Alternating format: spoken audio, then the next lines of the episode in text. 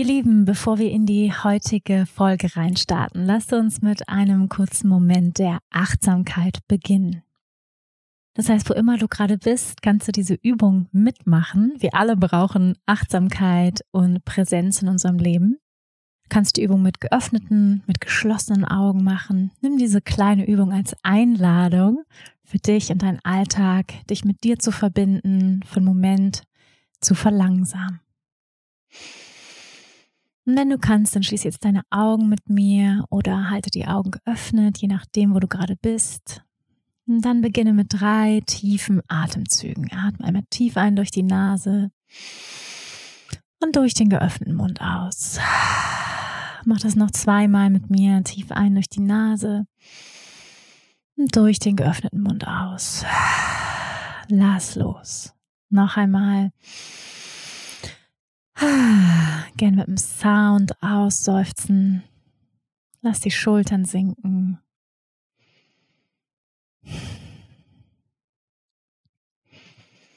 Und dann beginne damit, deinen Körper zu spüren im Hier und Jetzt. Nimm einmal wahr, wo du dich befindest. Vielleicht bist du gerade draußen unterwegs, beim Spazierengehen, auf dem Weg zur Arbeit. Vielleicht erledigst du gerade Hausarbeit und hältst einen kurzen Moment inne mit mir. Nimm deine Fußsohlen wahr,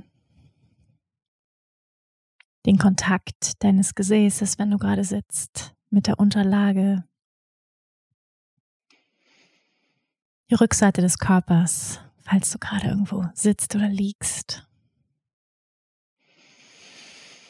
Lass deinen Atem tief ein- und ausströmen und erlaub dir mit jeder Ausatmung noch mehr in deinem Körper zu landen, noch präsenter zu werden.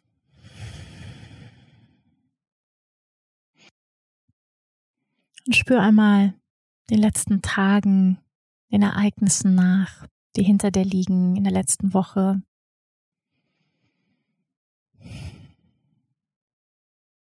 Mit welcher ganz spezifischen Stimmung haben dich die Begegnungen und Ereignisse deiner letzten Tage hierher gebracht? Wie fühlst du dich gerade? Und meistens ist es ja so ein Mix aus Gefühlen. Und wenn du ein Wort ganz intuitiv auswählen würdest, wie fühlst du dich gerade?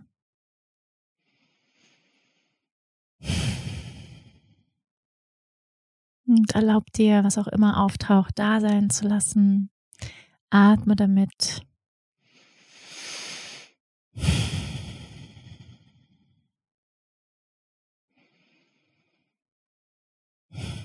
Dann öffne dein Geist, öffne dein Herz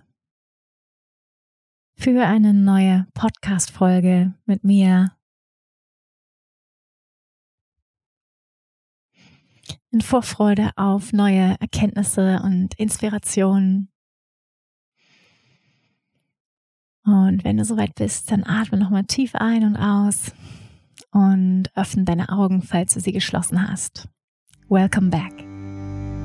Willkommen beim Wonderful Podcast Yoga Beyond the Asana. Ich bin Wanda Badwal. Ich freue mich, gemeinsam mit dir die faszinierende Welt des Yoga, der Spiritualität und persönlichen Weiterentwicklung zu entdecken, zu hören und zu erfahren, wie wir mehr Liebe, Balance und Erfüllung in unserem täglichen Leben integrieren können. Schön, dass du hier bist.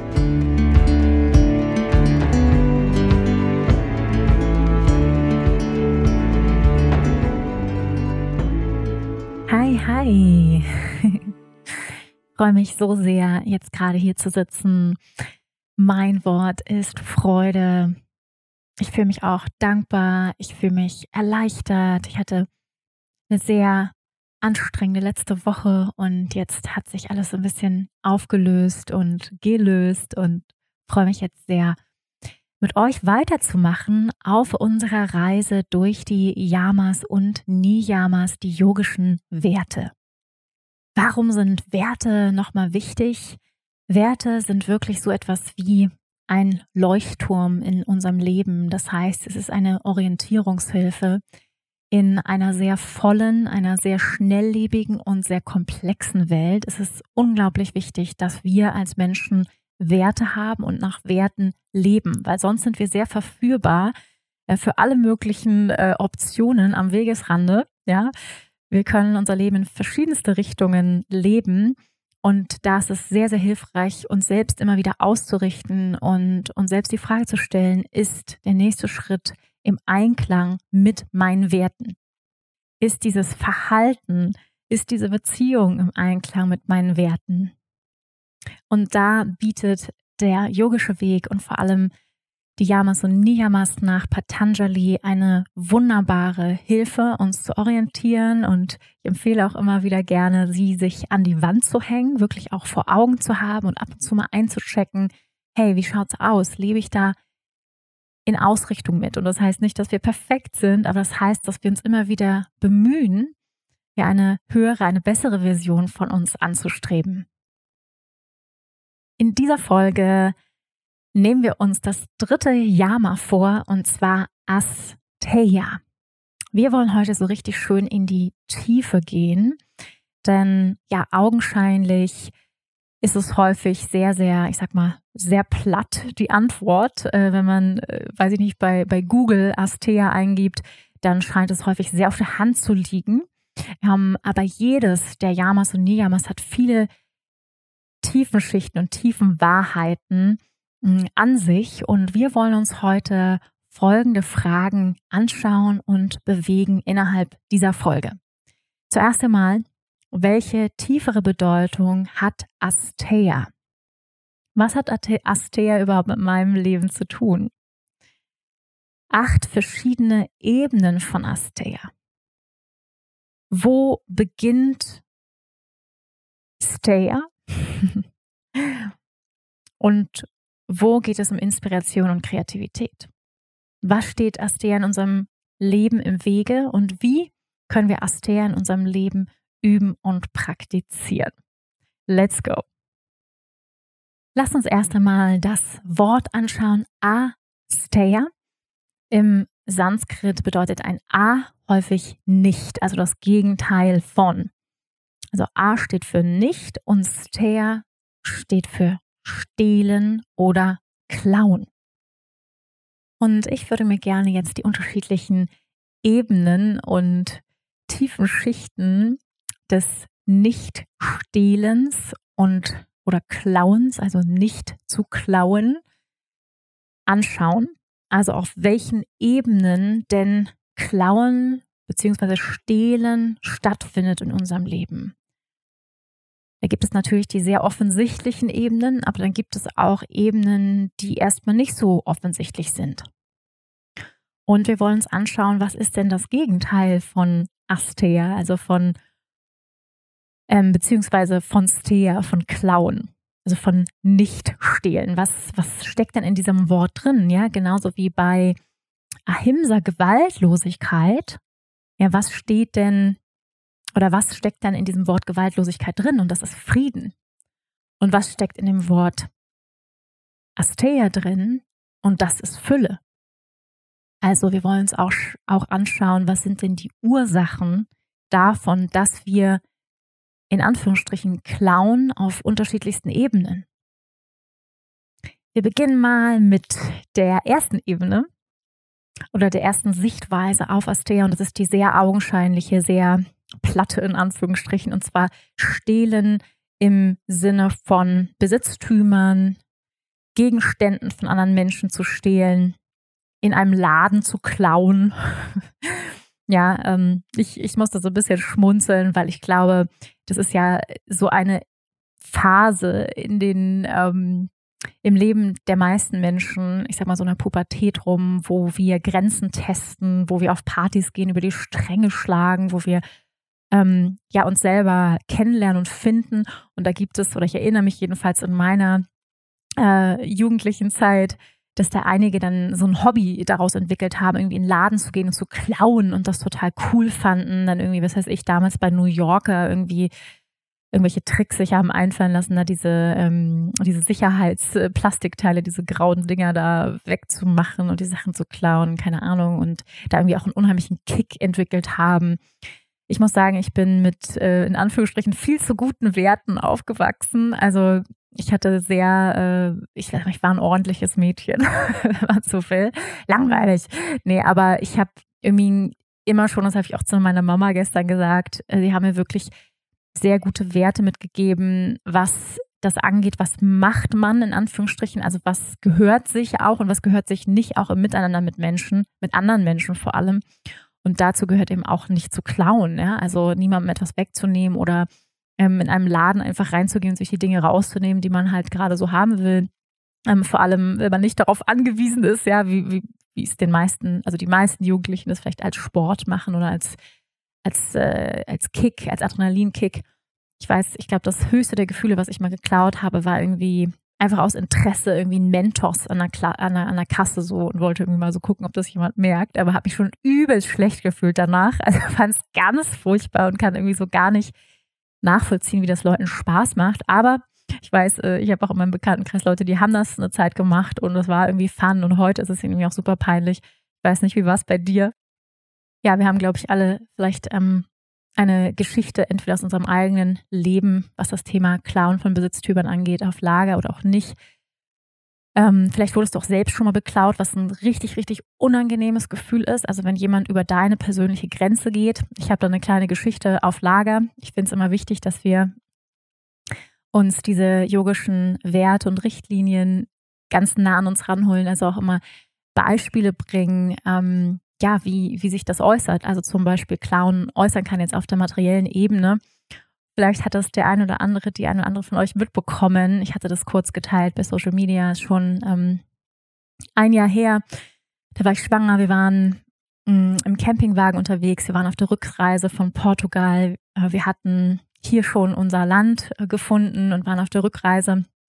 Ich war, glaube ich, im achten Monat schwanger oder siebter und wir sind zurückgereist und ähm, standen dann auf der Autobahn. Ich weiß gerade nicht mehr, welche A das war, aber eine ganz bekannte, ich weiß nicht, ob die A7 oder eine von diesen A's jedenfalls, ähm, die wohl sehr, sehr bekannt ist, was ich hinterher herausgefunden habe für Einbrüche in Wohnwegen. Und ähm, wir haben wir haben so einen alten Wohnwagen, einen relativ äh, großen, aber der ist halt auch ziemlich, also die Türen kann man super leicht öffnen. Und wir standen einfach auf dem Rastplatz nachts. Ähm, mein Partner ist super lang gefahren ich habe dann oben geschlafen ähm, und ja, und am nächsten Morgen, ich hatte eine, eine Yoga-Klasse beziehungsweise eine Meditationsklasse, die ich aus dem Wagen streamen wollte. Also Meditation, da braucht man nicht viel Platz. Und ähm, wir hatten also alles an Equipment dabei. Wir haben von unterwegs gestreamt, Yoga-Klassen gestreamt. Also wir hatten sehr viel Equipment dabei, teures technisches Equipment, zwei Laptops, äh, zwei mh, mm, iPads, iPhones, also wirklich schon einiges, so was man gerne klauen kann. Und oder klauen kann, klauen möchte. Oder ähm, ja, auf jeden Fall sind wir dann auf den Rastplatz gefahren, so und um 12 Uhr nachts. Hm, ich musste um sechs wieder aufstehen und die Klasse streamen. Ja, dann bin ich am nächsten Morgen aufgewacht und ähm, mein Partner noch geschlafen und ich habe die Tür irgendwie gesehen, die ist offen gewesen. Ich sagte zu ihm, Mensch, äh, warst du irgendwie, warst du schon mit dem Hund draußen? Das war so irgendwie Viertel vor sechs und halb sieben ging die Klasse los. Er so, nee, wieso? Ja, die Tür ist offen. Ja, und ich guck raus und dann liegen da überall Sachen um Gebüsch und ich nur so, no way. Dann war es auf einmal so ratter, ratter, jemand ist eingebrochen in unseren Campingwagen, während wir geschlafen haben. Wir haben es nicht gemerkt. Uh, das war erstmal so ein ganz ekliges Gefühl in der Magengegend. Also vor allem zu wissen, dass jemand in deinen persönlichen Space gekommen ist, nachts. Und ähm, das sind ja auch, ja, Kleinkriminelle oder was heißt klein, aber Kriminelle, die an solchen Rastplätzen warten ähm, ganz gezielt warten auf Urlauber. Also wir haben danach dann auch das recherchiert und das ist bekannt. Also ja, falls ihr durch Frankreich fahrt, ähm, haltet dort bitte nicht auf einem Rastplatz an. Jetzt wisst ihr es alle. Ja, hier nochmal eine kleine Warnung an der Stelle oder gerne auch nochmal nachlesen im Internet, welche Autobahn das ist. Es ist eine ganz bestimmte Strecke und da stehen die richtig und warten bis, man steht ja auch nur am Rastplatz, wenn man todmüde ist. Ja, also man steht da ja nicht, weil man so frisch und energiegeladen ist und dann warten die, bis man im Tiefschlaf ist und dann steigen die ein.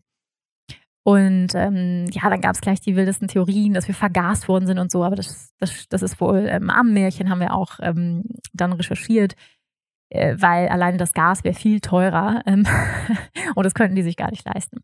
Naja, wie auch immer, jedenfalls war das ganz, ganz eklig. Ich war ja auch schwanger und man ist sowieso verletzlicher ja, als Schwangere und sie haben dann meinen Laptop geklaut, ähm, aber interessanterweise haben sie dann irgendwie ähm, unser, unsere ganzen Kameras haben sie da gelassen, den anderen Laptop, also wirklich nur in Anführungsstrichen, mein Laptop war weg. Ähm, und irgendwie ein bisschen Geld oder so. Aber es war, ich meine, der Schaden war ähm, okay, aber was irgendwie schlimmer war, war so der Schock, dass wir nichts gemerkt haben und Leute so schamlos, wenn man schläft, in einen Privatbereich gehen, weil die müssen ja damit rechnen, dass wir aufwachen, ja. Und dann haben sie anscheinend, also weil uns war dann schleierhaft, warum die so schnell abgehauen sind und auch nicht mehr mitgenommen haben, weil alles lag offen, ja. So die, die Laptops lagen da, also man konnte sich richtig herrlich bedienen am Buffet. Und dann haben sie wahrscheinlich unseren Hund gesehen, aber unser Hund hat auch als Wachhund komplett versagt. Also ist auch kein Wachhund, ist ein Jagdhund, aber trotzdem die bellt sonst bei jeder kleinen Maus ähm, und hat aber, war anscheinend auch im Tiefschlaf. Wir wissen es nicht oder die haben mir irgendeine Wurst gegeben. Also wir glauben es nicht, aber ähm, es war irgendwie echt verstörend, ähm, diese Erfahrung. Und ja, das ist einfach ein ganz, ganz, ganz, ganz, ganz ekliges Gefühl, wie ich finde. Und ähm, ja, also einfach auch, äh, und natürlich ich sag mal, kann man auch Mitgefühl entwickeln mit solchen Menschen, weil meistens sind das in Anführungsstrichen wirklich arme Schweine, die sowas tun, ja, die sich auch in eine solche Gefahr begeben und die meistens ja ganz, ganz wenig in ihrem Leben auch haben. Ne? Die, das rechtfertigt natürlich nicht, dass es okay ist, ähm, Menschen zu beklauen oder über die Grenzen anderer Menschen zu gehen, den Privatbereich zu gehen, aber trotzdem ähm, ja, machen das Menschen natürlich meistens. Ja, warum stehlen sie? Weil es, also ganz vor allem materiell, weil sie meistens in ja, in schlechten Bedingungen groß geworden sind, ähm, einfach an der Armutsgrenze leben, ja, kriminell sind, kriminell geworden sind, Traumata in ihrem Leben erlebt haben und so weiter und so fort. Aber ja, ähm, also ganz, ganz unschön. Vielleicht hast du auch so eine Geschichte schon mal erlebt. Die Grundidee von Astea ist also, dass eine Person weder stehlen sollte, noch die Absicht oder den Wunsch haben sollte, etwas einer anderen Person wegzunehmen, was ihr ganz augenscheinlich gehört oder wo uns bewusst ist, dass es einer anderen Person Schaden zufügen wird. Lass uns ein praktisches Beispiel heranziehen. Ich muss sagen, ich bin immer wieder geschockt und zutiefst überrascht, wie skrupellos manche Menschen sich in Familiensysteme oder in Beziehungen einmischen. Und ja, also dann zum Beispiel mit Ehemännern, Ehefrauen, die ganz deutlich in einer Beziehung sind oder ein Familiensystem haben, ja, wo dann einfach mit denen geschlafen wird und äh, meistens ja nicht gegen deren Willen, aber trotzdem muss ich sagen, wenn wir auf dem Weg sind als Yoginis und Yogis, dann sollte uns bewusst sein, dass unsere Taten und Handlungen immer Folgen haben. Und ja, das geht natürlich auf das Karma-Konto von uns wenn wir so etwas tun, wenn wir ähm, uns ganz, ganz augenscheinlich einmischen und jemandem in Anführungsstrich etwas wegnehmen, ja, wir gehören uns natürlich nicht in Beziehungen, aber man kann schon sagen, dass ein Familiensystem, also eine Familie zusammengehört, ja, so rein energetisch auch. Und wenn wir uns entscheiden, da sozusagen reinzugrätschen oder auch in eine Beziehung, da müssen noch nicht mal Kinder da sein, reinzugrätschen, dass das natürlich Folgen hat, karmische Folgen, energetische Folgen, Menschen werden verletzt. Und wir in Anführungsstrichen stehlen sehr wohl etwas. Also wir gehen wo rein, wo wir anderen Menschen Schaden zufügen. Das kann man voraussehen, dass das Schaden verursachen wird. Und ja, ich muss sagen, ich bin immer wieder traurig, dass Menschen da so egoistisch sind und nur an sich denken und ihre kurzfristigen äh, Bedürfnisbefriedigung von Anerkennung, von Nähe, von Zärtlichkeit und da überhaupt nicht an zum Beispiel den Partner, die Partnerin denken, an die Kinder, also all das, was dann Folgen hat, also nur kurzfristig ihre Bedürfnisse ausagieren und ähm, ja überhaupt nicht daran denken, was das eben ja für Verletzungen, für Schaden anrichtet, ein solches Verhalten. Und genau dafür haben wir Werte. Denn wenn wir klare Werte haben, zum Beispiel nicht stehlen, dann gehört auch das dazu, uns nicht einzumischen in, ähm, ja, also verheirateter Mann, Finger weg, zum Beispiel heißt das, ja, ganz klar. Also da muss ich nicht eine Sekunde drüber nachdenken oder verheiratete Frau, Finger weg. So. Und wenn wir klare Werte haben, dann sind wir einfach klar in unseren Entscheidungen und dann stehen unsere Werte auch über unseren kurzfristigen Bedürfnissen. Also Werte helfen uns, gute Entscheidungen zu treffen im Wohle aller Lebewesen und nicht nur ego-basierte, kurzfristige, bedürfnisorientierte Entscheidungen zu treffen. Ein anderes Beispiel, auch Intrigen gehören dazu. Ähm, ich erinnere mich noch sehr, sehr gut an die eine Geschichte, weil mir liegt ein solches Verhalten, also mir persönlich in meiner Natur, ich bin da einfach zu, in Anführungsstrichen, zu lieb, als dass ich jemals so, so denken oder handeln könnte ähm, wie manche Menschen das tun. Und ähm, ich erinnere mich aber noch in meiner Kindheit und auch Kinder können schon total, ähm, ja, totale Intrigen spinnen. Und ich erinnere mich in der Theater AG in der Schule, sagte damals ein Mädchen zu mir, also es ging um die Hauptrolle von Ronja Räubertochter, die wir spielen wollten, aufführen wollten. Wir hatten ein ganz tolles ähm, Kindermusical. Und ich war eigentlich wie gemacht für die Ronja. Also ich hatte dunkle Haare, ich war auch ein bisschen wild und frech und wahrscheinlich hätte ich die bekommen, diese Hauptrolle. So, und ähm, dann meinte sie, weil sie das wusste, dass ähm, ich da eine heiße Anwärterin bin auf diese Hauptrolle. Also wir waren da, ich spreche da so von, wir waren zwölf Jahre alt, ja.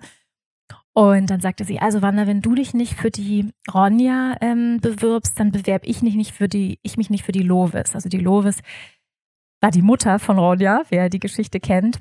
Und ähm, man konnte sich auf zwei Rollen bewerben, ja, und vielleicht hat man dann eine Hauptrolle bekommen. So, das war immer, äh, sag ich mal, der heiße Deal. Jeder wollte irgendwie eine Hauptrolle ergattern in diesem Musical.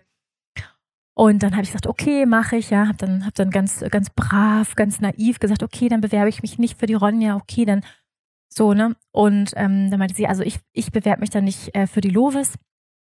Und ähm, dann, äh, genau, dann, dann kriegst du ja bestimmt die Lovis und ich dann die Ronja, so. Und am Ende war es dann so, weil ich eigentlich viel zu jung für die Lovis war. Also sie war zwei Jahrgänge über mir.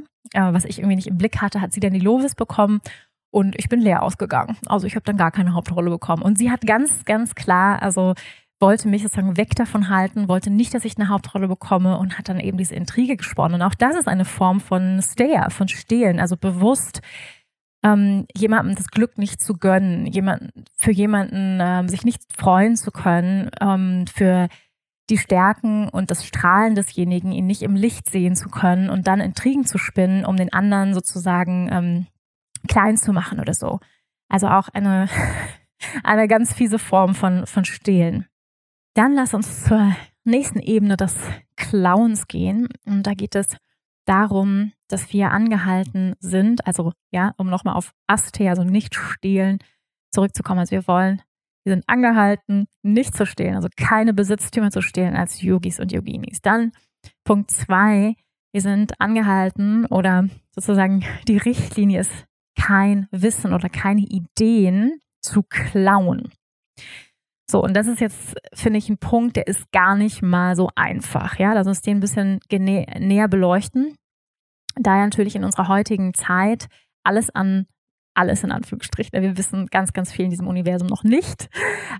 Aber wir wissen auch schon ein bisschen was so und wenn wir googeln, dann können wir irgendwie jegliche Krankheit googeln. Wir können, ähm, weiß ich nicht, sofort wissen, wie viele Einwohner ähm, in Uruguay, was weiß ich, äh, in irgendeinem Dorf. Ja, also man kann sofort jegliches Wissen ist irgendwie zur Verfügung und es existiert einfach schon sehr, sehr viel. Ja, und es gibt ja auch immer wieder ähm, solche Vorfälle, wo ähm, manchen Autoren oder auch Politikern oder oder vorgeworfen wird, ja, das haben, habt ihr geklaut und es ist mittlerweile ja auch einfach so, dass ja viel schon gesagt wurde, das ist einfach ein Fakt und viel schon in Büchern steht und es wird dann einfach nochmal neu verpackt und nochmal neu beleuchtet. Und das ist ja wirklich manchmal auch eine fließende Grenze. Also wo beginnt jetzt Klauen und wo ähm, beginnt oder wo ist es Inspiration, wo ist es ähm, Kreativität auch. Gut, da gibt es natürlich ganz klare Richtlinien. Also wenn es zum Beispiel um Bücherschreiben geht, ja, ich habe ja zwei Bücher geschrieben und da ist natürlich Pflicht auch immer Quellenangaben zu machen.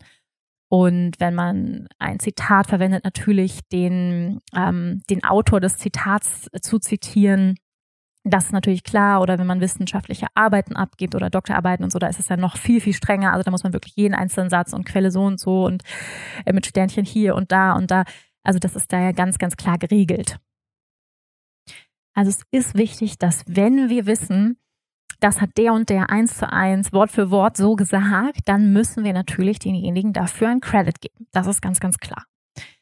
Wenn wir es natürlich in unseren eigenen Worten sagen, uns daran anlehnen, ja, ähm, Wissen, sage ich mal, neu verarbeiten, durch unsere Linse durchfließen lassen, dann müssen wir die, die Quelle angeben, was weiß ich, das Buch und so habe ich gelesen, dann habe ich mich inspirieren lassen, aber es ist trotzdem nochmal durch deinen eigenen Filter geflossen. Also da gibt es sozusagen ganz klare Regeln. Dann ist es aber oder und auch so, da gibt es ein ganz cooles Buch, was ich echt empfehlen kann und das heißt Alles nur geklaut, wo der Autor ja nicht, ich sag mal, nicht motiviert zu klauen, aber er sagt, dass über Kopieren, ja, und das tun wir natürlich letztendlich alle, ja, wir kopieren andere Menschen ähm, mit dem Beginn unseres Lebens. Ja, also wenn wir, ähm, Stichwort Spiegelneuronen, ja, wenn ich mein Kind anschaue, das kopiert meine Wortlaute, das kopiert hm, manchmal meinen Gesichtsausdruck. Ja, also wir kopieren ständig. Ja, also wir lernen ja auch so, indem wir uns inspirieren lassen dadurch, was andere Menschen tun. Und in diesem Buch Alles nur geklaut ähm, rät der Autor sozusagen, sich Vorbilder zu suchen und zu sagen, wow, was haben die Gutes gemacht und was kann ich davon lernen, was kann ich davon mitnehmen, als eine Quelle auch der Kreativität und der Inspiration. Und er sagt zum Beispiel, dass dadurch eigentlich auch was eigenes entsteht, ja, also Dinge, die man gut findet, zu kopieren und dass dadurch dann ja eine eigene Note, ein eigener Ausdruck entsteht. Und ich persönlich habe da auch ein, ein Beispiel für, ja, also ich rate zum Beispiel meinen Schülerinnen und Schülern in meinen Yoga-Teacher-Trainings, rate ich, wenn sie sagen, hey, ich finde deine Yoga-Stunden so toll, Wanda, ich würde auch gerne so unterrichten, dann sage ich, bitte schreib mal meine Yoga-Stunde, zum Beispiel auf YouTube, schreib die mal eins zu eins ab und unterrichte die mal genauso. Also in Anführungsstrichen klaue die mir mal, ja. Also äh, da rate ich richtig zu. Weil es wird sowieso nie genau so. Und diese Stunde wird durch dich, also sprich durch deine Filter, durch deine Art und Weise, durch dein Wesen, wird diese Stunde sowieso schon komplett anders sein. Ja, also da habe ich zum Beispiel gar keine Angst oder so, dass ich, da nimmt mir jetzt jemand was weg oder sowas. Ähm, ich erinnere mich noch, als ich angefangen habe, Yoga zu unterrichten und ähm, dass manche Lehrer dann gesagt haben, nee, du darfst dich nicht in meine Stunde setzen und jetzt mitschreiben und so, irgendwie so aus der Angst heraus, dass ich denen dann irgendwas klaue oder so. So, wo ich heute sage, dass man heute ist vollkommener Blödsinn, weil genau so lernt man und so genauso habe ich auch gelernt, ja, indem ich ähm, ich höre manchmal meine allererste Yoga-Lehrerin durch mich sprechen. Ja, ich höre manchmal ihre Worte und so lernen wir ja, indem wir auch kopieren. Und da finde ich, ist es vollkommen legitim, in Anführungsstrichen, zu klauen, slash zu kopieren, weil wir dadurch auch wieder was Eigenes kreieren. Ja, durch mich sprechen mittlerweile so viele Menschen, in Anführungsstriche, meine Lehrerinnen und Lehrer. Und ja, am Anfang ist es einfach hilfreich, sich anzulehnen an etwas, was wir gut finden. Und dann wird immer mehr auch unser eigenes daraus.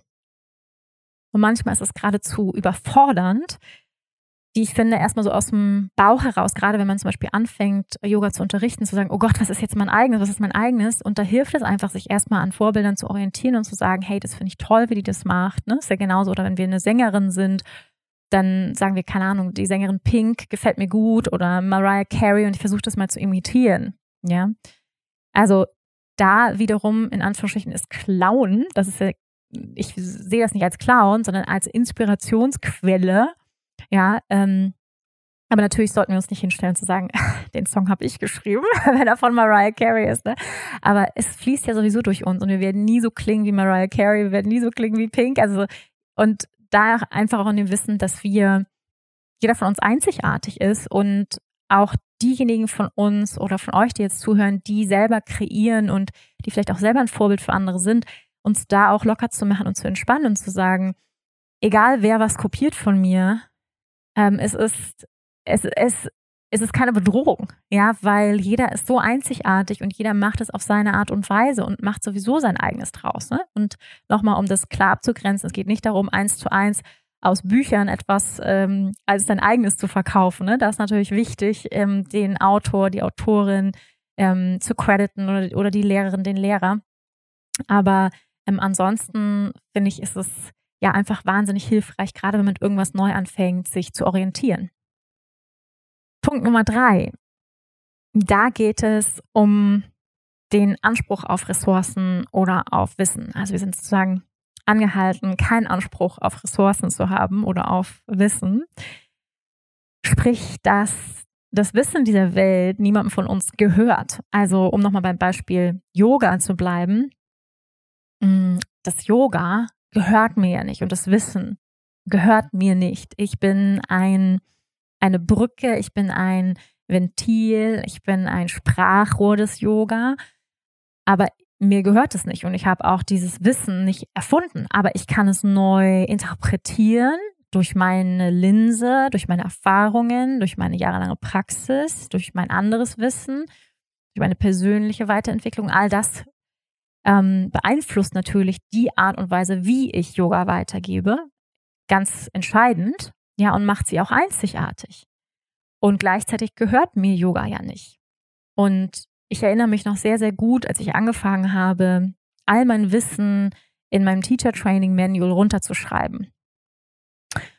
Und auch vor meinem ersten Teacher Training, was ich gegeben habe vor ungefähr, ich muss gerade mal zurückdenken, vier Jahren, fünf Jahren.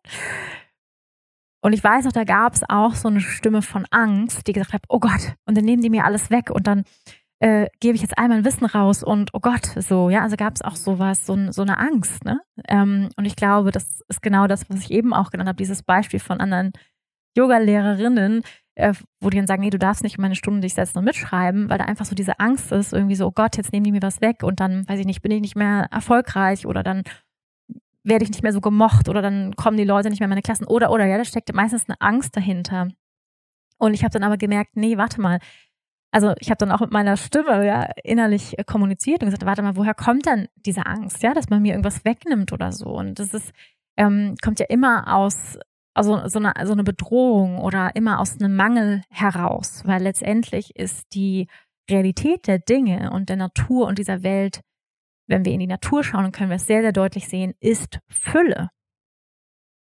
Und wir sprechen gleich auch noch ein bisschen tiefer über Mangelbewusstsein, was ganz, ganz eng mit Astea in Verbindung steht. Und wir alle haben das mal, ja, und das ist auch vollkommen okay und wir müssen es auch nicht dafür verurteilen. Wir sind Menschen aber es ist wichtig, wenn wir es bemerken, ja, so wie ich damals. Und für mich war ganz klar die Entscheidung, nein, ich möchte mein Wissen weitergeben. Ich möchte, dass die Tools, die Werkzeuge des Yoga, die mir so sehr geholfen haben, die mir auf meiner Reise der persönlichen Weiterentwicklung, der Heilung so geholfen haben, die mich zu einer besseren Version meiner selbst gemacht haben, mich stabiler gemacht haben. All das möchte ich weitergeben. Ich möchte dieses Geschenk des Yoga an die Menschheit möchte ich durch mich als Brücke fließen lassen. Dafür bin ich hier. So, und es wäre einfach geizig und kleingeistig, das für mich zu behalten. Und ja, letztendlich sind wir alle hier, um im Service zu sein. Für etwas, für andere. Und auch Bücher schreiben ist letztendlich etwas, ich gebe mein Wissen weiter, ich gebe aus der Fülle aus mir heraus und ich möchte, dass das nach außen fließt. Ich möchte, dass andere Menschen davon profitieren können und ein glücklicheres, erfüllteres Leben führen können.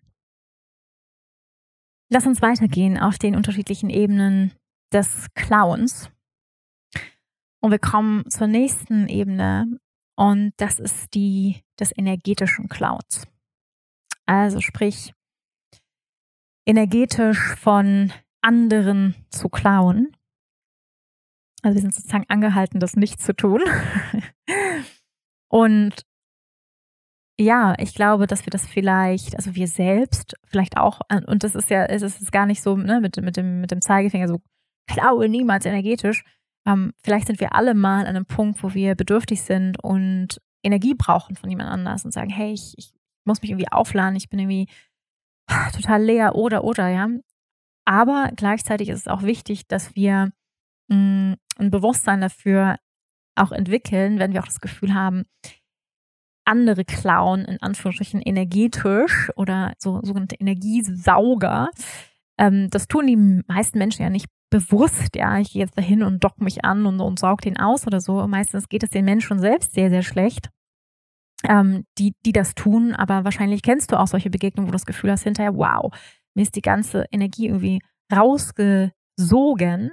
Und da ist natürlich wichtig, dass wir uns auch dementsprechend mh, mm, ja abgrenzen oder also Astea hat ganz, ganz viel mit Grenzen zu tun, also die Grenzen von uns selbst wahrzunehmen, ja, unser, unsere eigenen Energie, uns selbst wertzuschätzen und auch mit den Grenzen der anderen Menschen.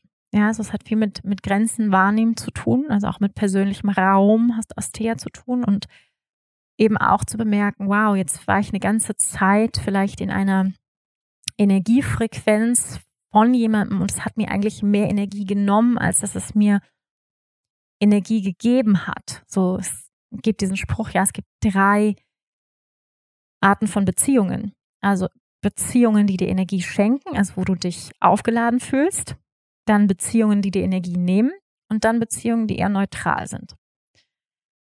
Und letztendlich, glaube ich, wünschen wir uns alle, dass wir mehr Zeit mit Menschen verbringen, die entweder, sag ich mal, wo es neutral oder wo man sagt, es ist nett, ja, eine nette Begegnung. Es ist weder besonders energieziehend, noch ist es wahnsinnig erhebend. Und natürlich auch mit Menschen, die uns erheben, energetisch, äh, von der Frequenz her, wo wir sagen, wow, mit den Menschen bin ich inspiriert, da bin ich in der Energie der Freude, der Dankbarkeit, der Liebe, der Großzügigkeit versus in der Energie des Mangels, des Nörgelns, der Angst, der Frustration. Und ja, ich finde es wichtig, dass wir sensibel dafür sind und werden, hm, wo tun uns Beziehungen gut, wo nehmen sie uns eher Energie, also wo haben wir das Gefühl, das nimmt uns Energie. Und da dann eben auch Konsequenzen zu ziehen, also sprich dann vielleicht etwas weniger Zeit mit den Menschen zu verbringen. Das heißt nicht, dass wir sofort alle Beziehungen beenden müssen, wo wir das Gefühl haben, Mensch, der Mensch nimmt mir zeitweise Energie. Das heißt ja auch nicht, dass sie immer Energie saugen, ja, andere Menschen oder dass sie irgendwie permanent äh, Energie ziehen, vielleicht mal phasenweise und dann ne, so und dann kann man es vielleicht auch mal ansprechen und sagen, hör mal zu, irgendwie jedes Mal, mir ist das aufgefallen, wenn wir zusammen sind, geht die Meckerleier los. Ähm, oder die Beschwerdenummer über deinen Typen. Ich merke, das zieht mir unheimlich Energie. Und ähm, ich würde mich eigentlich gerne lieber mit dir in der Freude aufhalten, in der Dankbarkeit. Äh, lass uns doch mal irgendwie das Programm ändern. Das ist natürlich eine mutige Ansage, aber einfach mehr aus einer Bedürfnis, aus, aus einem Bedürfnis als aus einer Anklage heraus zu sprechen und zu sagen, pass auf, hey, ich habe ein Bedürfnis, dass wir uns in, in Freude, in Inspiration begegnen und weniger irgendwie ähm, über, weiß ich nicht, äh, die Ungerechtigkeit der Welt ähm, uns beschweren. Und ähm, ja, da einfach auch proaktiv in Führung zu gehen in unseren Beziehungen und zu sagen, wie wünsche ich mir denn diese Beziehung? Oder ist das eine Beziehung, die mir einfach nicht mehr gut tut, wo ich einfach merke, da ändert sich, ich sage jetzt mal, das Programm nicht. Und ähm, da habe ich immer das Gefühl, ich verliere Energie. Und dass wir sehr wohl die Erlaubnis haben, auch diese Beziehung zu beenden oder uns zu distanzieren. Und das muss gar nicht böse sein, sondern einfach zu sagen, hey, ich merke einfach, wir gehen in unterschiedliche Richtungen, wir entwickeln uns in unterschiedliche Richtungen, wir haben unterschiedliche Vorstellungen vom Leben. Ähm, ich merke einfach so, das tut mir manchmal nicht gut oder ich äh, ja, ich brauche einfach was anderes, ja. Also man kann das total zu sich holen und dann irgendwie in Liebe auch gehen, ne? In Liebe und Wertschätzung für die Verbindung.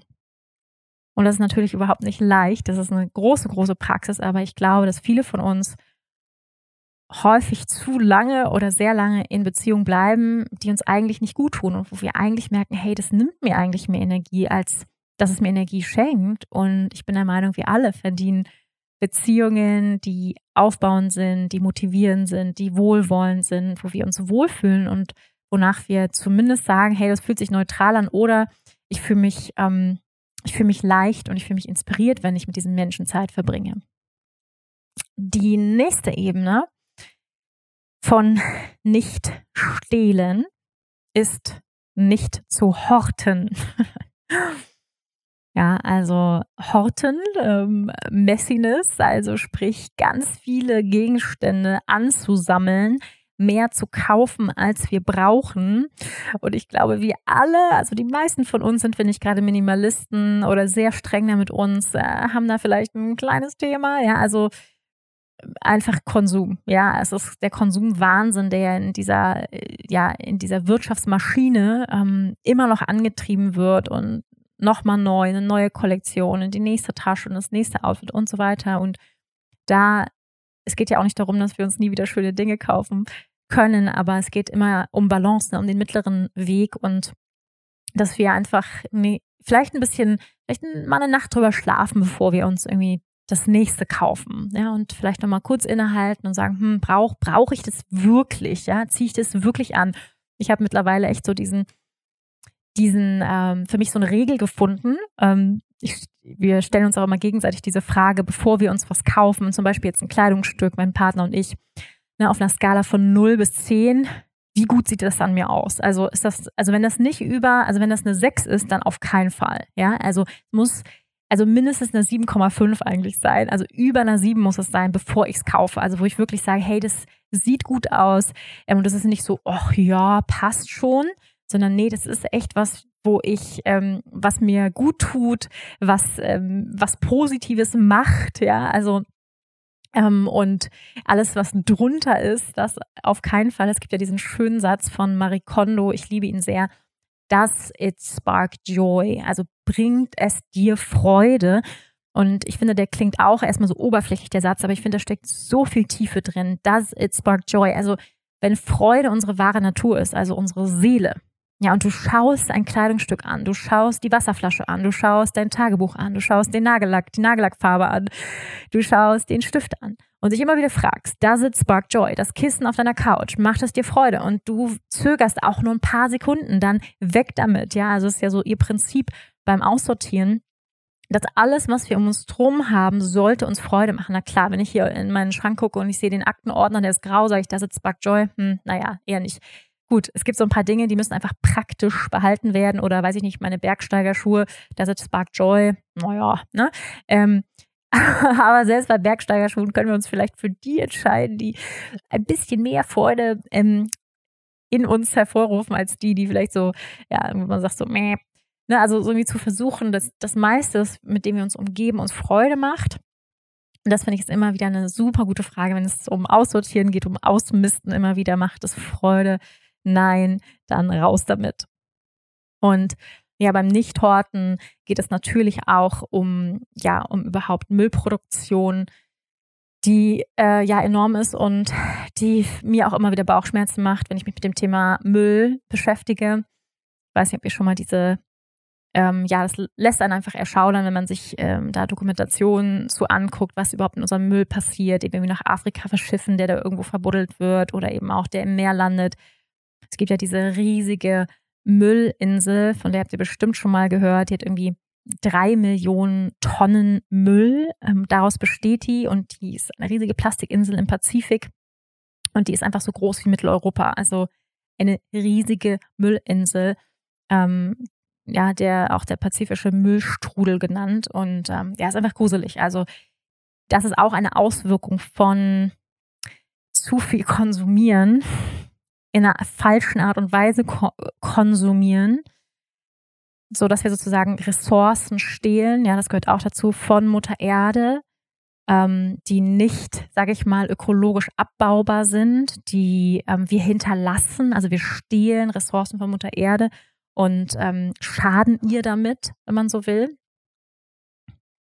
Wir produzieren mehr, als wir brauchen. Ja, wie viele, weiß ich nicht, auch Tonnen von Lebensmitteln jeden Tag weggeschmissen werden, all das, ja, ist ein Zeichen von Stare, also von Stehlen, von, sag ich mal, kein balancierter Energieaustausch, wenn man so will, von Rekreation und von, von Nehmen und Geben ist sozusagen keine Balance da. Also auch das ist eine Schicht von Aster, also die yogischen Werte weisen uns auch hier darauf hin, ja, achte auf dein Handeln. Wie konsumierst du? Wie viel Klamotten hast du im Schrank? Was brauchst du wirklich? Wie können wir einkaufen, dass es eher in Harmonie mit der Natur ist, dass wir ihr nicht schaden? Ja, und nochmal, ich finde es wichtig bei all diesen Themen, dass es nicht um Perfektion geht, weil davon sind wir wahrscheinlich alle noch ziemlich weit entfernt und nicht gegenseitig mit dem Zeigefinger auf uns zeigen, sagen, ja, du machst aber dies, du machst das, sondern zu gucken, wie kann ich in meinem Leben das Beste tun? Und das ist für jeden, sieht das anders aus, was das, das Beste bedeutet, ja, oder Wie kann ich mein Bestes heute geben? Wie, wo kann ich ja was verändern? Also ich persönlich muss sagen, ich kann beim Thema Müllproduktion noch viel, viel besser werden. Also wir haben immer noch viel zu viel Plastikmüll. Ähm, also das ist ein Thema, das ist auch unbequem, ja, also mit seinen Tupperdosen durch die Gegend zu laufen oder ne, ich merke immer wieder, so als Mama, man hatte so alle mögliche Zeug immer dabei und dann gehe ich auf den Markt einkaufen und denke ich, shit, jetzt habe ich schon wieder das Obstnetz vergessen, ja, dieses Netz, wo man das Obst reintut, nicht ärgerlich, ne, dann nimmt man eine Papiertüte oder so, ist aber auch wieder Ressource, so, ne, also das ist sowas, wo ich einfach noch viel, viel besser werden kann, merke ich persönlich, was ähm, einfach den Umgang angeht besser vorbereitet zu sein, wenn ich auf den Markt gehe, hey, ich habe mein, mein Obstnetz dabei, so zack. Ähm, das sind einfach so Gewohnheiten, die ich mir antrainieren muss. Was ist es bei dir? wo kannst du ähm, besser umgehen oder wo kannst du anders konsumieren, nachhaltiger konsumieren? Wo kannst du nachhaltiger leben und mehr in der Balance mit Geben und Nehmen mit der Natur? Nächster Punkt. Das Gegenteil von Steya, also von Stehlen, ist Fülle. Das heißt, woher kommt das Stehlen? Es kommt meistens aus einem Mangelbewusstsein oder auch aus einem sogenannten Fear-Mindset, aus einem Angst-Mindset heraus. Und häufig stehen dahinter Glaubenssätze, die sich in unserem Leben gebildet haben, aufgrund von Erfahrungen, die wir gemacht haben, meist in unserer Kindheit, sowas wie mir fehlt etwas im Leben. Das Leben ist gegen mich, das Leben ist ungerecht, diese Welt ist ungerecht, ich werde nicht geliebt, ich bekomme nicht genug, ich werde immer benachteiligt. Also damit sind wir auch schon ja bei einer Ursache von Stay, also von Stehlen, sind diese Glaubenskonzepte oder diese Glaubenssätze, denen wir glauben oder die ganz tief zu unserer Identität geworden sind. Und wenn wir damit, also mit diesem Filter durch die Welt laufen, ja, die Welt ist ungerecht, ich bekomme nicht genug, andere werden immer bevorzugt, anderen geht's besser, andere sind glücklicher. Ja, also all das führt dazu, dass wir letztendlich in einem Mangelbewusstsein sind permanent und immer schauen, krieg ich genug? Ja, also dass wir immer gucken, krieg ich als Erster, krieg ich genug? Also eigentlich auch, was zu Geiz führt. Wir laufen durchs Leben und schauen eher danach, was krieg ich versus was kann ich geben. Also wir gucken immer zuerst danach, was, was kann ich aus der Situation rausziehen versus ja, was kann ich hier beisteuern? Ähm, also erstmal so eine, so eine Offenheit zu haben und gleich immer zu gucken, ich, ich, ich. Und das kommt meistens aus einer Angst heraus, ja. Also ich erlebe das auch immer mal wieder in irgendwelchen äh, QAs oder E-Mails ähm, oder wenn ich mich mit Kollegen unterhalte, ja, dass häufig mh, hm, sehr schnell danach gefragt wird, so was kann ich daraus ziehen, was kriege ich daraus, ja, und unsere gesamte Gesellschaft, diese Leistungsgesellschaft, diese Konkurrenzgesellschaft, ähm, ja, mit dem unsere Wirtschaft ja auch funktioniert, basiert ja auf diesem Ich, ich, ich eigentlich Ego-Bewusstsein versus Wir-Bewusstsein. Und dahinter steht ja letztendlich eine Angst. Eine Angst, nicht genug zu bekommen, eine Angst, nicht geliebt zu werden, eine Angst, nicht erfolgreich zu sein, eine Angst, nicht gesehen zu werden, nicht gehört zu werden, all das. Und natürlich, wenn wir in diesem Bewusstsein leben, von ich kriege nicht genug, ich werde benachteiligt, anderen geht es besser als mir und, und, und, dann können wir gar nicht aus einem Impuls oder aus einem Gefühl der Großzügigkeit heraus handeln. Also mit Fülle einher. Also mit Fülle meine ich jetzt nicht nur, ähm, ich habe ein volles Bankkonto ähm, und ich habe genug zu essen auf dem Tisch, sondern Fülle ist wirklich ein Mindset. Also ist eine Geisteshaltung dem Leben gegenüber. Ja, ich habe genug, es ist genug für alle da. Die Ressourcen, also die Natur sorgt für mich. Ich bin versorgt das Leben ist für mich.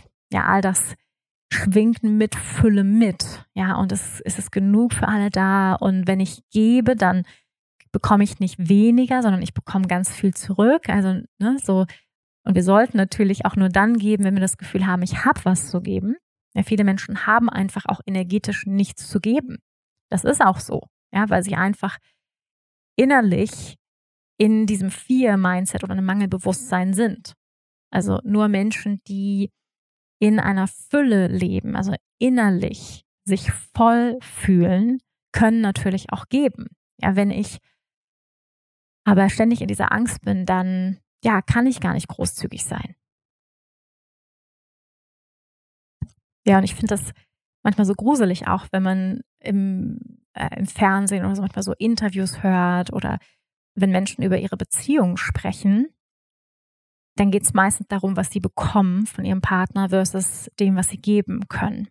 Ja, oder auch wenn wir unseren Traumpartner manifestieren, denken wir vielleicht zuerst daran, was kann ich, was will ich alles haben von meinem Partner versus was habe ich denn zu geben. Ja, also wenn ne, nur so kleine äh, kleiner Tipp am Rande. Also wenn du ähm, wenn du ein Mann bist und Single bist oder wenn du eine Frau bist und Single bist und dann schreib doch in dein Tinder-Profil mit mir hast du eine Partnerin an der Seite, die unternehmungslustig ist, die Lust hat, ähm, die Lust hat, einfach Liebe zu geben, die Lust hat, die Welt zu entdecken.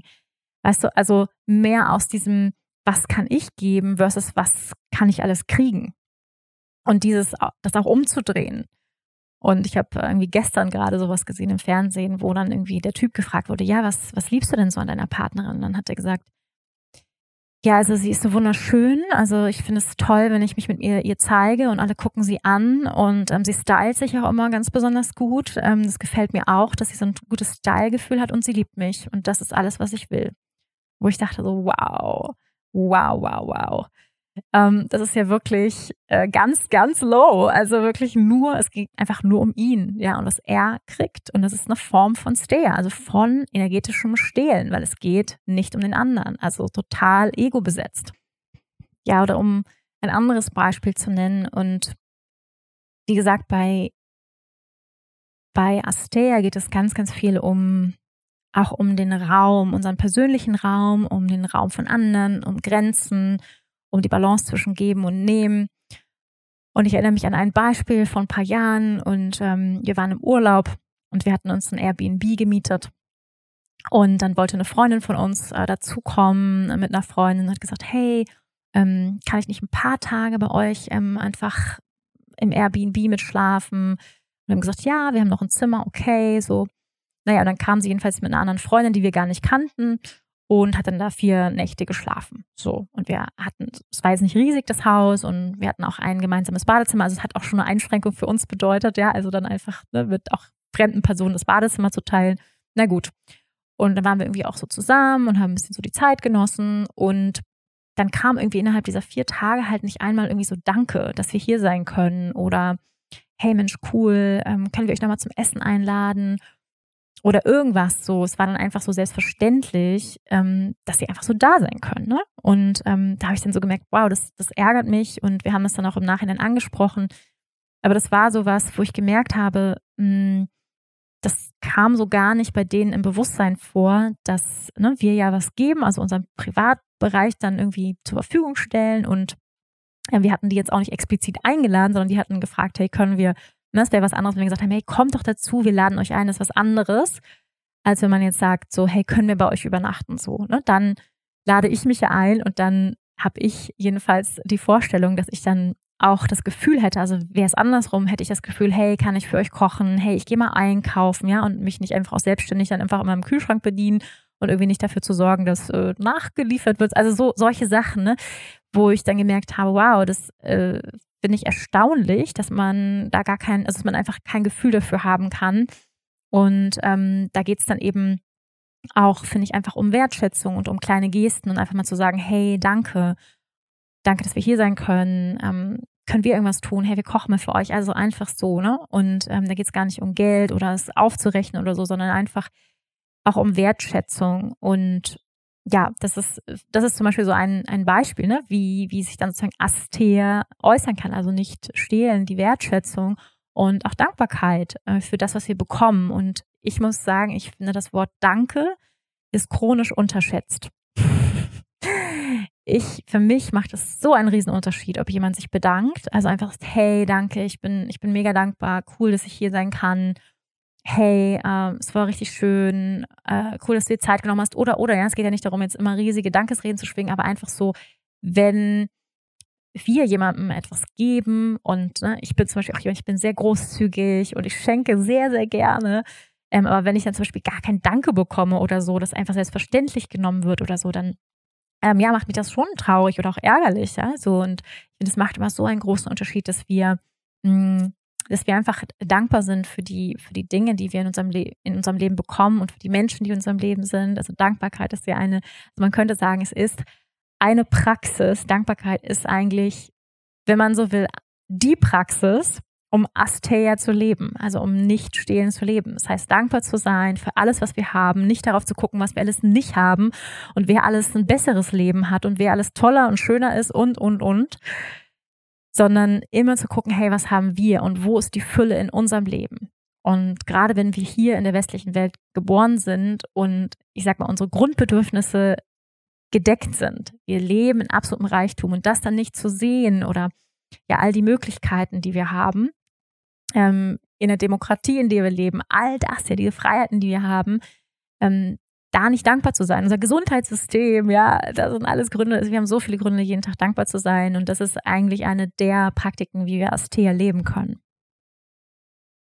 Alle Kostbarkeiten werden dem zuteil, der in Astea, also in Nicht-Stehlen, verwurzelt ist alle Kostbarkeiten werden dem zuteil, der in Astea verwurzelt ist. Also man könnte auch sagen, derjenige, der in Dankbarkeit verwurzelt ist, der wird mit Fülle überhäuft.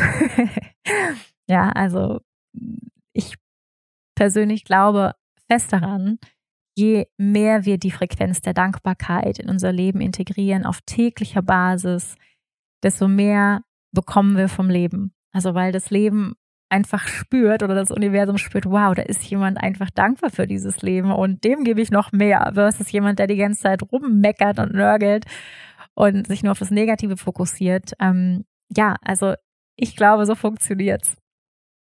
Und dann lasst uns zum letzten Punkt von nicht stehlen kommen, also Punkt Nummer sieben. Und das ist das Stehlen von uns selbst. Und wahrscheinlich ist das eine ja, der kraftvollsten Punkte oder vielleicht auch eine sogar der Ursprungspunkte, wo Astea entsteht. Ja, wir sprechen jetzt hier, wie gesagt, nicht unbedingt von Menschen, die am Existenzminimum leben, ja, so die wirklich existenzielle Probleme haben. Wir reden ja von, von uns in dieser Wohlstandsgesellschaft. Und wir beginnen auf unterschiedlichen Arten und Weisen von uns selbst zu stehlen. Also energetisch, aber auch auf äh, materieller, physischer Ebene, indem wir nicht gut für uns sorgen, also Thema Selbstfürsorge, unseren Körper vernachlässigen, nicht gut für uns selber kochen, nicht gesund kochen, uns nicht die Zeit nehmen, für uns zu kochen, nicht genug trinken, uns nicht die Zeit nehmen, unseren Körper einzucremen nach dem Duschen. Ja, das sind alles, sag ich mal, Praktiken der Selbstfürsorge, also wo es wirklich auch darum geht, uns selbst zu geben und uns nicht auszubeuten, Sei es, dass wir körperlich über unsere Limits gehen, ähm, uns auspowern beim Sport, permanent über unsere Grenzen gehen. Ja, alles eine Art und Weise, wie wir von uns selbst Energie stehlen auf körperliche Art und Weise, unseren Körper vernachlässigen, nicht gut für uns sorgen. Und dann natürlich auch auf der mentalen Ebene oder emotionalen Ebene, indem wir uns mit anderen vergleichen. Und ich glaube, es ist ein ganz, ganz, ganz großes Thema. Also für mich immer wieder und immer noch, leider, dass ja, wir dazu neigen als Menschen, glaube ich, und natürlich nochmal angefeuert durch Social Media, immer nach rechts und links zu schauen. Was machen andere? Wer macht was? Die macht das besser, die ist erfolgreicher, die ist schöner, die ist dies, der ist das. Ähm, und ne, da werden wir natürlich auch mit Social Media, es ist einfach ähm, ja Gift ähm, für Menschen, die dazu neigen, sich zu vergleichen und sich infolgedessen schlecht zu fühlen oder nicht genug zu fühlen, weil es das verstärkt natürlich. Aber wir immer sehen, wer was, und wir wissen ja alle, Social Media ist nicht die Wahrheit, sondern es ist eine verschönte äh, Wahrheit durch Filter hindurch, ist eine, ein Mini-Ausschnitt aus dem Leben eines Menschen. Wir sehen einen Bruchteil der Realität, was das Leben eines Menschen ausmacht. Und ist natürlich immer das Allerschönste, was gepostet wird. Und wir haben das Gefühl, wow, alle anderen haben ein tolles Leben und ich hocke hier und, und es verkackt. Ja, so, so funktioniert ja Social Media. Also eigentlich nur dazu da, uns selber schlecht zu fühlen, ähm, in den Vergleich zu gehen. Und ja, woher kommt das? Es kommt natürlich aus dem geringen Selbstwertgefühl. Also das Gefühl zu haben, wir sind nicht genug. Ich bin nicht genug.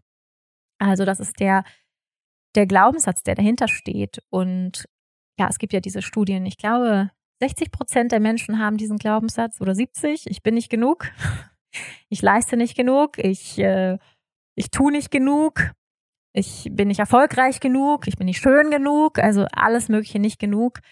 Und das führt natürlich dazu, dass wir in einem permanenten Mangelgefühl sind. Also immer das Gefühl haben, es ist nicht genug, ich bin nicht genug, ich leiste nicht genug. Ähm, es, ist, es ist irgendwie nie genug. Ja, und das ist natürlich absolut toxisch. Und das ist eine der Art und Weisen, wie wir von uns selbst stehlen. Also das heißt ja auch, dass wir in dem Moment, wo wir bei anderen sind, immer nach rechts und links schauen, unsere eigene Größe nicht sehen. nicht sehen, wie einzigartig, wie wundervoll jeder und jede einzelne von uns ist. Ich mag so gerne dieses, ja, diese Metapher von Blumen, die, ja, jede Blume blüht in ihrer vollen Pracht. Jede Rose steht neben einer Sonnenblume oder neben einem Gänseblümchen und blüht in ihrer, ihrer vollen Pracht, ohne zu sagen, ach, ich wünschte, ich wäre eine Sonnenblume gewesen. Ja, die Rose blüht trotzdem in ihrer Fülle und Schönheit, blüht die Rose.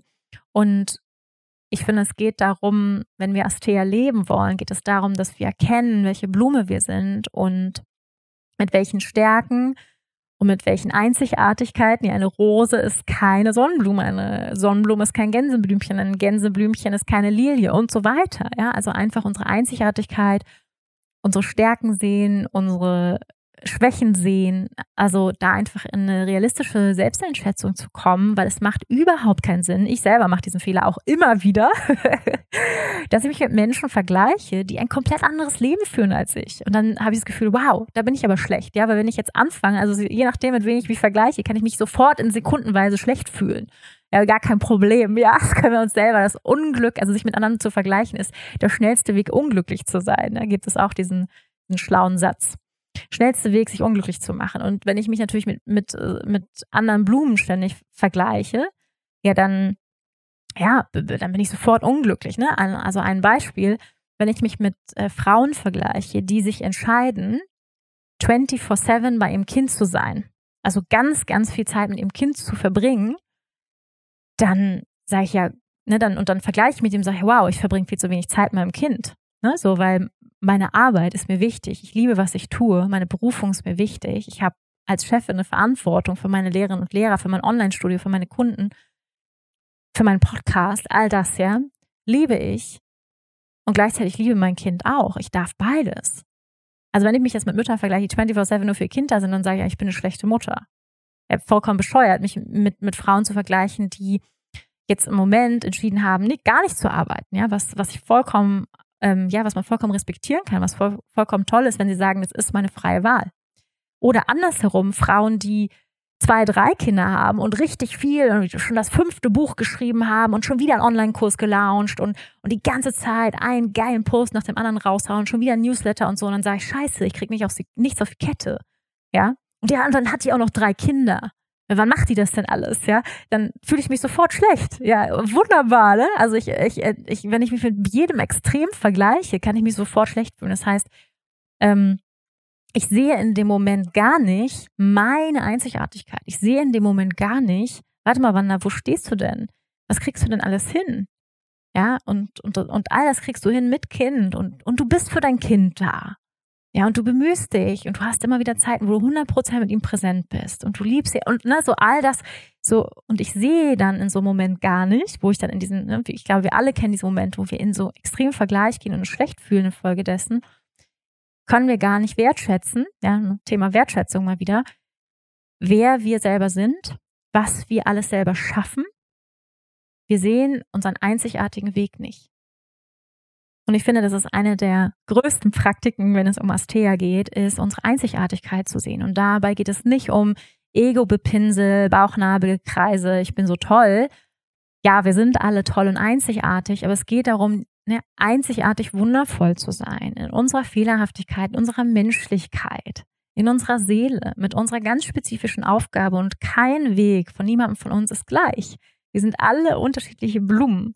So viele Namen für Blumen gibt es gar nicht auf dieser Welt, wie es Blumen gibt.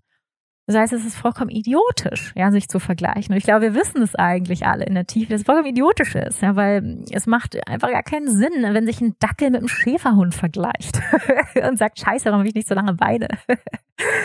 ja, und der, und der Schäferhund sagt, verdammt, warum komme ich nicht auf den Schoß von Oma Erna? Ich bin zu groß. Ärgerlich. ja, also ihr wisst, was ich meine. Es ist vollkommener Quatsch sich zu vergleichen. Und trotzdem fallen wir immer wieder auf diese, in diese Falle. Ja, letztendlich ist es eine Falle unseres Egos und, und von Mangel und von Angst. Unser Ego lebt immer in Angst, in, in, dem, in der Angst, nicht genug zu bekommen, in der Angst, nicht gesehen zu werden. Und ich glaube, wenn wir in unserem höchsten Selbst sind, dann sind wir immer in der Großzügigkeit, dann sind wir immer in der Fülle, dann sind wir immer im Geben versus im Nehmen. Dann wissen wir einfach, es ist genug da dann wissen wir einfach, wir können aus der Fülle unserer selbst, unserer inneren Weisheit, unserer Kreativität schöpfen. Wir müssen nicht klauen. Also Astea hat auch ganz, ganz viel mit Selbstliebe zu tun. Dass wir uns selber wertschätzen und sehen können. Dass wir selber gut für uns sorgen. Dass wir richtig atmen. Genug essen, genug trinken uns genug Pausen gönnen, uns nicht auspowern, ja, so Stichwort Burnout. So viele Menschen kommen ständig an ihre Grenzen, weil wir, weil wir über unsere Grenzen gehen, weil wir uns ausnutzen lassen, ja, weil wir nicht Stopp sagen, weil wir nicht Nein sagen, weil wir sagen, ja, geht auch noch, gar kein Problem. Also, Astea hat auch ganz viel damit zu tun, uns selbst wertzuschätzen, unseren eigenen Raum zu wahren, liebevoll mit uns selbst umzugehen und uns selbst präsent zu halten in jedem Moment unseres Lebens. Zu sagen, dieser Moment ist kostbar. Dieser Tag ist kostbar. Ich will voll präsent sein. Ich will mich voll hingeben. Ich möchte mich voll verschenken. Ich möchte, ja, Hingabe. Ich möchte mich hingeben. Ich möchte geben. Ich möchte meine Gaben, meine Geschenke, meine Schätze, die ich in mir trage, die jeder Mensch in sich trägt, die möchte ich an diese Welt verschenken heute. Ich möchte mich meinem Kind hingeben. Ich möchte mich meiner Beziehung hingeben. Ich möchte mich meiner Arbeit hingeben. Ich möchte mich mir selbst hingeben. Ich möchte mich verschenken und präsent sein in jedem Moment meines Lebens. Eine reichhaltige Folge mal wieder, ihr Lieben. Zum Schluss noch ein paar Impulse wie können wir Astea jetzt ganz praktisch in unserem Leben, in unserem Alltag integrieren und praktizieren. Ein paar habe ich schon gesagt. Ja, Nummer eins, Dankbarkeit. Und ich weiß, äh, wir können es vielleicht alle nicht mal hören, an allen Ecken und Enden Dankbarkeit, aber ja, Dankbarkeit. Leute, yes, es geht um Dankbarkeit und jeden Tag, es macht so einen großen Unterschied, jeden Tag für einen Moment innezuhalten. Es muss nicht lange sein, an der Supermarktkasse, im Auto, in unser Herz atmen. Ich bin dankbar für diesen Atemzug. Ich bin dankbar für diesen Tag.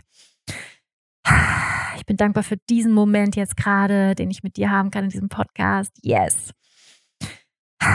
Ja, immer wieder uns wirklich, das ist ein Training, ist ein Training, unseren Geist immer wieder auf das auszurichten, weil wir sind so geprimed, wir sind so konditioniert von der Gesellschaft, dieser Leistungsgesellschaft, dieser Wirtschaft, die immer auf auf Wachstum, auf Konsum ausgerichtet ist, wo es so schnell geht, Social Media, immer wieder zu gucken, was habe ich nicht, was ist nicht da, immer wieder auf diesen Mangel zu schauen versus auf die Fülle.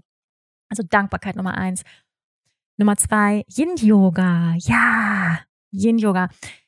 I love Yin Yoga. Ähm, ja, Thema Hingabe, also uns hinzugeben, zu geben lernen uns selbst zu geben, unseren Cup zu füllen, ja, unsere Tasse zu füllen. Nur wenn wir voll sind, können wir auch großzügig sein. Nur wenn wir uns selbst geben, können wir auch anderen geben. Ja, also alle Menschen in deinem Leben, die, ja, die vielleicht in Anführungsstrichen geizig sind, du kannst dir sicher sein, dass diese Menschen, ja, selber leiden kannst dir sicher sein, dass diese Menschen häufig auch genauso geizig, wie sie mit anderen sind, auch mit sich selbst geizig sind. Das heißt, sie geben sich selber häufig nicht viel. Sie sind selber geizig mit ihren Grundbedürfnissen. Sie leben eigentlich in der Angst. Ja, das heißt, diese Menschen, die sind leider, die sind schon auch mit sich selbst gestraft. Ja, also die verdienen eigentlich unser Mitgefühl. Also das heißt, erstmal zu lernen, uns selbst zu geben. Nur dann können wir aus einer vollen Tasse auch anderen geben. Und im Yin Yoga praktizieren wir das, ja mit uns selbst zu sein, präsent zu sein mit unseren Gefühlen, mit unserem Körper, achtsam zu sein mit unseren Grenzen, mit unseren ja, Stärken, mit unseren Fähigkeiten, mit unserer Flexibilität, aber auch immer, ja, wo habe ich Einschränkungen, wo habe ich Grenzen? Also das lernen wir im Yin Yoga, eine wundervolle Praxis, falls du sie noch nicht kennst. Wir bieten sie auch bei uns bei Rose of Fire im Online-Studio an. Und dann natürlich Glaubenssatzarbeit, ähm, ja, um ein paar positive Glaubenssätze zum Thema Astea dir mitzugeben. Ich werde sie auch in die Shownotes schreiben. Ich habe mehr als genug. Ich bin wichtig. Das Leben ist für mich. Das Leben meint es gut mit mir. Ich bin gut genug, genauso wie ich bin. Mein Beitrag ist wichtig für diese Welt. Ich werde gebraucht. Ich verdiene alle Fülle und alles Glück dieser Welt. Mein Leben ist voll und erfüllt. Ich bin einzigartig. Yes! Du bist einzigartig. Ja, und an dieser Stelle, falls es in dir Stimmen gibt, und ich glaube, in uns allen, ja, in vielen von uns gibt es diese Stimmen von, mich braucht ja keiner. Warum soll ich das jetzt noch machen? Haben doch so viele Leute schon gemacht. Warum soll ich jetzt noch ein Buch schreiben? Gibt doch schon so viele Bücher. Warum soll ich jetzt noch einen Podcast machen? Gibt so viele Podcasts. Ja, warum soll ich jetzt Yoga lernen? Es gibt so viele Yoga-Lehrer. Ja, warum soll ich Coach werden? Es gibt so viele Co Ja, natürlich, das stimmt. Aber es gibt noch nicht dich als Yogalehrerin. Es gibt noch nicht dich als Coach. Es gibt noch nicht dich als Autorin. Es gibt noch nicht dich als Sprecherin. Es gibt noch nicht dich als Bäckerin. Es gibt noch nicht dich als ähm, Gärtnerin und so weiter. Ja, also es gibt noch nicht deine ganz spezifische Frequenz deiner Seele, durch die dieses Wissen hindurch fließt. Die gibt es noch nicht und die ist wichtig in dieser Welt, in diesem Puzzleteile aus Milliarden und Millionen von Puzzleteilen brauchen wir dein Puzzleteil. ja, und ähm, ja, ich möchte dich ermutigen, wofür immer du gehen möchtest in deinem Leben. Lass dich nicht entmutigen von all den Menschen, die vielleicht Ähnliches machen, die auch fotografieren. Ne? Wieso braucht noch nicht noch mich? Es gibt so viele Fotografen. Ja, aber es gibt noch nicht dich. Es gibt noch nicht deine Fotos. Also, wofür immer du gehen möchtest. Und ich glaube ganz fest daran, wenn wir etwas mit Leidenschaft, mit Liebe, mit Hingabe tun, dranbleiben, dann können wir auch erfolgreich daran sein. Und der letzte Punkt. Wie können wir mit Astea arbeiten? Und zwar, indem wir mehr Füllebewusstsein in unser Leben integrieren. Und da kann ich dir sehr ans Herz legen, mit der Göttin Lakshmi zu arbeiten. Göttin Lakshmi ist die Göttin der Fülle, des Glücks, ähm, ja, des Reichtums in Anführungsstrichen, also Reichtum im Innen wie im Außen, wie es sich auch manifestieren darf. Und ich habe ja ein Buch zu den Chakren geschrieben, was ich dir hier sehr ähm, empfehlen kann, ans Herz legen kann. Und da gibt es die unterschiedlichen Gottheiten und ähm, auch Lakshmi und ein Mantra, mit dem du arbeiten kannst, um mehr dieses Lakshmi-Bewusstsein, diese Lakshmi-Frequenz ähm, in dir zu integrieren und in dein Leben einzuladen. Und ein Mantra für die Göttin Lakshmi lautet Aum, also Om, Shrim, Mahalakshmiye Namaha. Om Shrim Mahalakshmiye Namaha. Ja, und das heißt so viel, ich verneige mich vor der göttlichen Mutter, die Kraft, die alles Leben enthält. Also wir rufen hier die guten Qualitäten an, ja, der Schönheit und der Fülle des Lebens. Ja, und falls du jetzt neugierig geworden bist, ähm, ich verlinke auch gerne nochmal mein Buch Chakra Yoga in den Show Notes. Ihr Lieben, das war's mit der heutigen Folge zu Asteya. Ich hoffe, du fühlst dich erfüllt, du fühlst dich voll. es hat gewirkt. Ja, und du fühlst dich ähm, in deiner Fülle, in deiner Einzigartigkeit motiviert, gestärkt, inspiriert ich freue mich sehr über ein Feedback von dir, ähm, über eine Rezession bei Apple iTunes. Wenn du Lust hast, diesen Podcast weiter zu empfehlen, freue ich mich auch sehr an Freundinnen und Freunde. Ja, ich freue mich auch immer über ein Feedback bei Social Media. Kontaktiere mich gerne. Und ich freue mich sehr, mit euch weiterzugehen durch die Yamas und Niyamas. Mir macht das ganz, ganz viel Freude. Ich hoffe, euch auch. Und würde sagen, wir sehen uns dann nächste Woche wieder. Bis dahin, ihr Lieben. Namaste. Bist du eigentlich schon Teil meiner Community? Falls nicht, dann lohnt es sich, dich jetzt in meinen monatlichen Newsletter einzutragen. Da bekommst du ganz versprochen keinen nervigen Spam von mir, sondern nur einen hochwertigen Newsletter einmal im Monat, mit einer persönlichen Love Note von mir, mit kostenlosen Yoga-Meditationsvideos. Du wirst über die neuesten Podcast-Folgen informiert und erfährst als einer oder eine der ersten von meinen anstehenden Yoga-Trainings, Retreats oder Workshops. Es lohnt sich also. Du kannst dich eintragen unter wanderbadfall.com. Du findest den Link auch nochmal hier in den Show Notes. Ich freue mich auf dich.